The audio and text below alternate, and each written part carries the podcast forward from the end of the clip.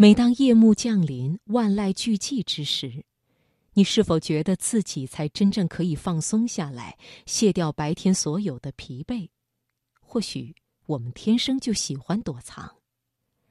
接下来送给你的文章，我只是喜欢悄悄躲起来。作者：哲生。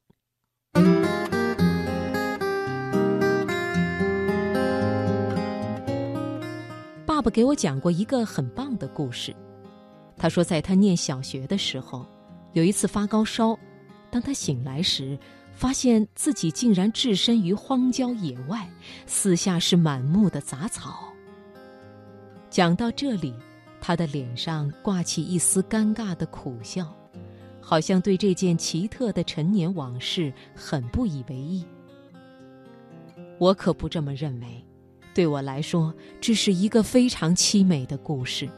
他描述了一个涉世未深的少年，在一个很偶然的时刻降临时，本能熟练地朝着他生命开始之前，或是结束之后的那一点走去。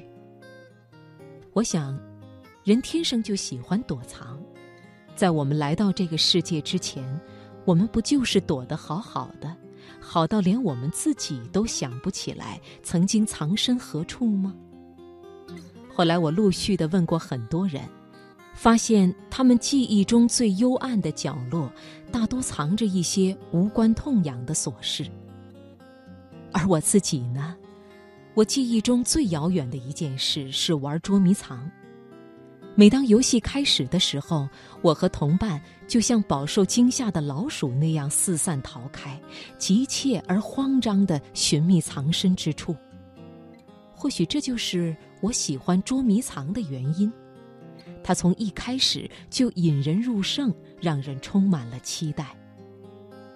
当扮鬼的同伴处心积虑地想找出我们，我们却在黑暗的角落里蜷缩着身体，紧绷着神经，盯着向我们寻来的同伴时，我总是感到自己深陷在一股漆黑的幸福之中，无法自拔。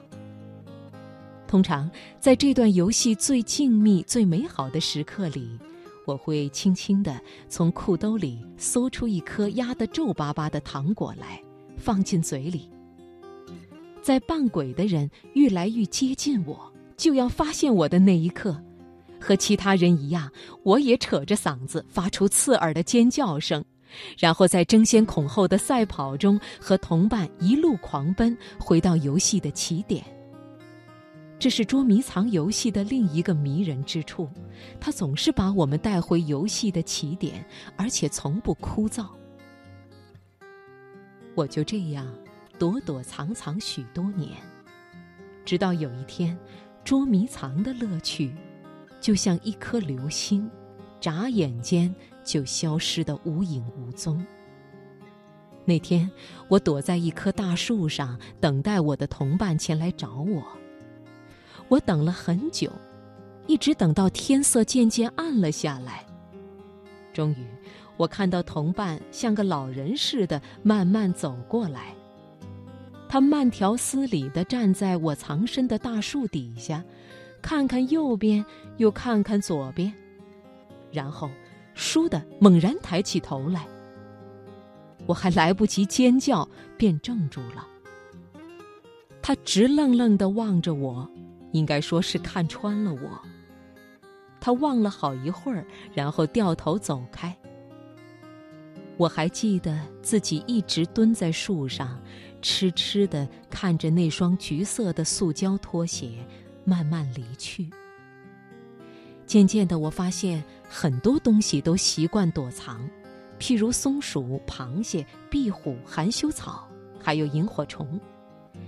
我想，萤火虫玩捉迷藏的历史一定非常久远，所以它们表现得非常优雅和从容。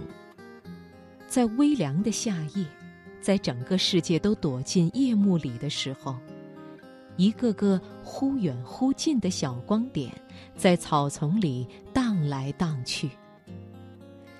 人一旦开始躲藏，就很难停下来。对于这一点，我始终深信不疑。